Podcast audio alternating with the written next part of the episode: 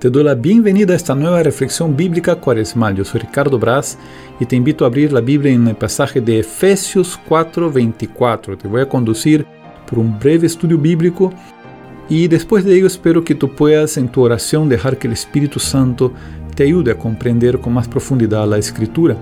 Prepara tu Biblia, tu cuaderno de apuntes, porque al final de esta vamos a descubrir un poco más sobre el contexto de la carta de San Pablo a los Efesios que nos habla sobre el hombre nuevo, qué características tiene el hombre nuevo y cómo es una comunidad de hombres nuevos y cómo llegar a ser un hombre nuevo. Entrenamiento bíblico con Ricardo Braz. Para entender qué significa el hombre nuevo, vamos a echar una mirada a la carta del apóstol San Pablo a los Efesios ¿Y cuál fue el contexto histórico y literario de esta carta? Según los críticos fue escrita después de la última visita de San Pablo a Éfeso, probablemente en un momento dramático de su vida cuando el apóstol ya era un mensajero en cadenas, como dice en el capítulo 6, versículo 20, un hombre experimentado en la lucha espiritual que hablaba con autoridad a las comunidades, no solo de la ciudad de Éfeso, sino a todos los cristianos de aquella región donde predominaba una cultura religiosa pagana. El estilo literario de la carta expresa los sentimientos de paternidad, de celo pastoral y de profundidad espiritual del apóstol San Pablo. Expresa una preocupación que sigue vigente siempre en la iglesia, que la doctrina enseñada no se quede solo en palabras, sino que se traduzca en una vivencia, en una transformación profunda de la mente y de la conducta del cristiano.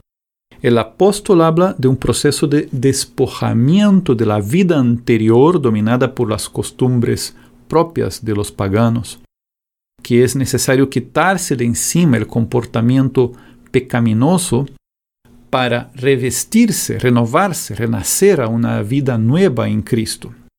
Leamos entonces el texto de Efesios 4, del 22 al 24, que traduce esa preocupación.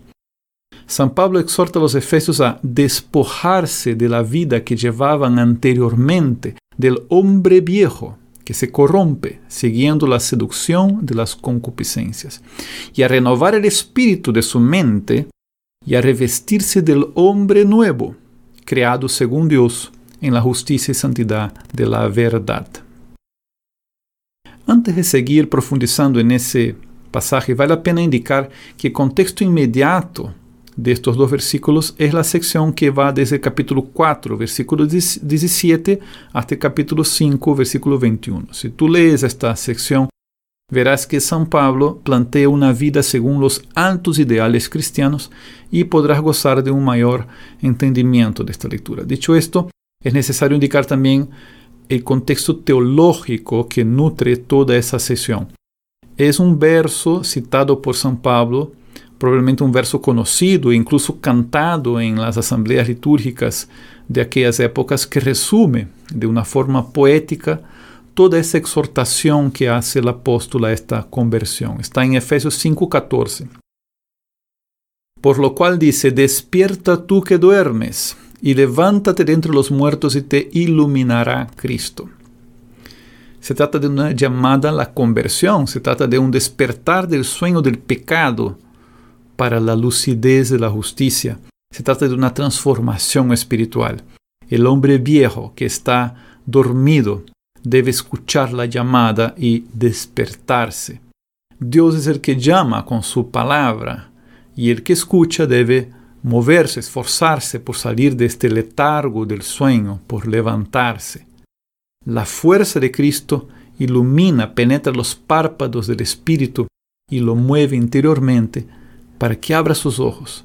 La fuerza de Cristo resucitado, que se levantó de entre los muertos con un cuerpo espiritual, un soma neumático, es capaz de levantar también a todos los que han muerto, es capaz de restaurar la vida del pecador y de restituirlo a la gracia. Es capaz de crear en esta vida un hombre nuevo.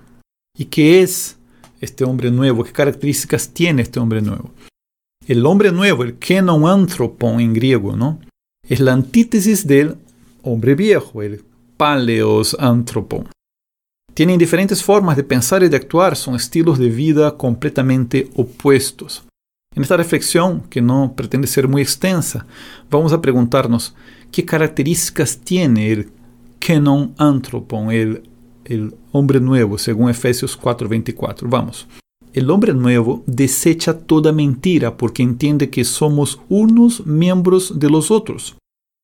El hombre nuevo se enoja, pero no peca, no deja que la noche caiga sobre su ira. El hombre nuevo no tiene en su mente razonamientos fútiles, entiende que por esas cosas viene la ira de Dios sobre los hijos de la rebeldía. El hombre nuevo es sabio, entiende cuál es la voluntad del Señor. El hombre nuevo no solo se alegra en el Espíritu Santo, se llena del Espíritu. El hombre nuevo, siempre que es necesario y oportuno, dice una palabra buena y constructiva, comunicando gracia a los que lo oyen. Está abierto a dialogar y se vale de la palabra de Dios para hablar y para cantar los salmos y cánticos inspirados. El hombre nuevo es honrado, trabaja con sus propias manos, lleva a cabo obras provechosas para los demás y comparte con los que padecen necesidad. El hombre nuevo está continuamente agradecido a Dios y dispuesto a servir a los demás en el temor de Cristo. ¿Y qué pasa cuando se forma una comunidad de hombres nuevos? La comunidad de hombres nuevos practica la bondad los unos con los otros, son entrañablemente compasivos, se perdonan recíprocamente, así como Dios en Cristo ha perdonado a todos. Entre los hombres nuevos, las impurezas no se nombran. Entienden que las groserías no son convenientes para quienes quieren tener parte en la herencia de Cristo.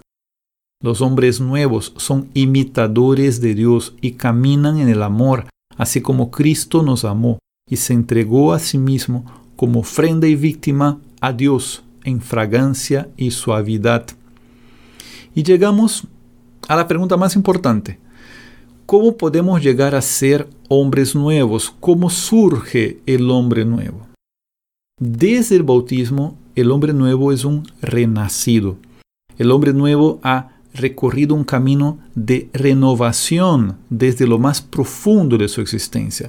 Ha renovado el espíritu de la mente. Ha sido educado para discernir qué es lo que agrada al Señor el hombre nuevo se ha guardado de tener parte en las obras infructuosas de las tinieblas y se ha entrenado para desenmascararlas y para reprocharlas, manifestándolas a la luz para que sean purificadas. Porque el hombre nuevo es hijo de la luz.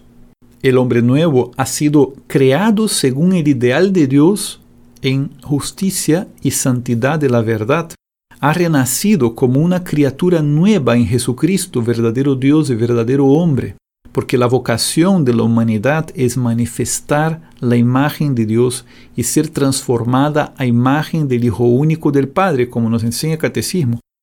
Desde el bautismo, el hombre nuevo aprendió a Cristo, ha sido adoctrinado según es la verdad que está en Jesús.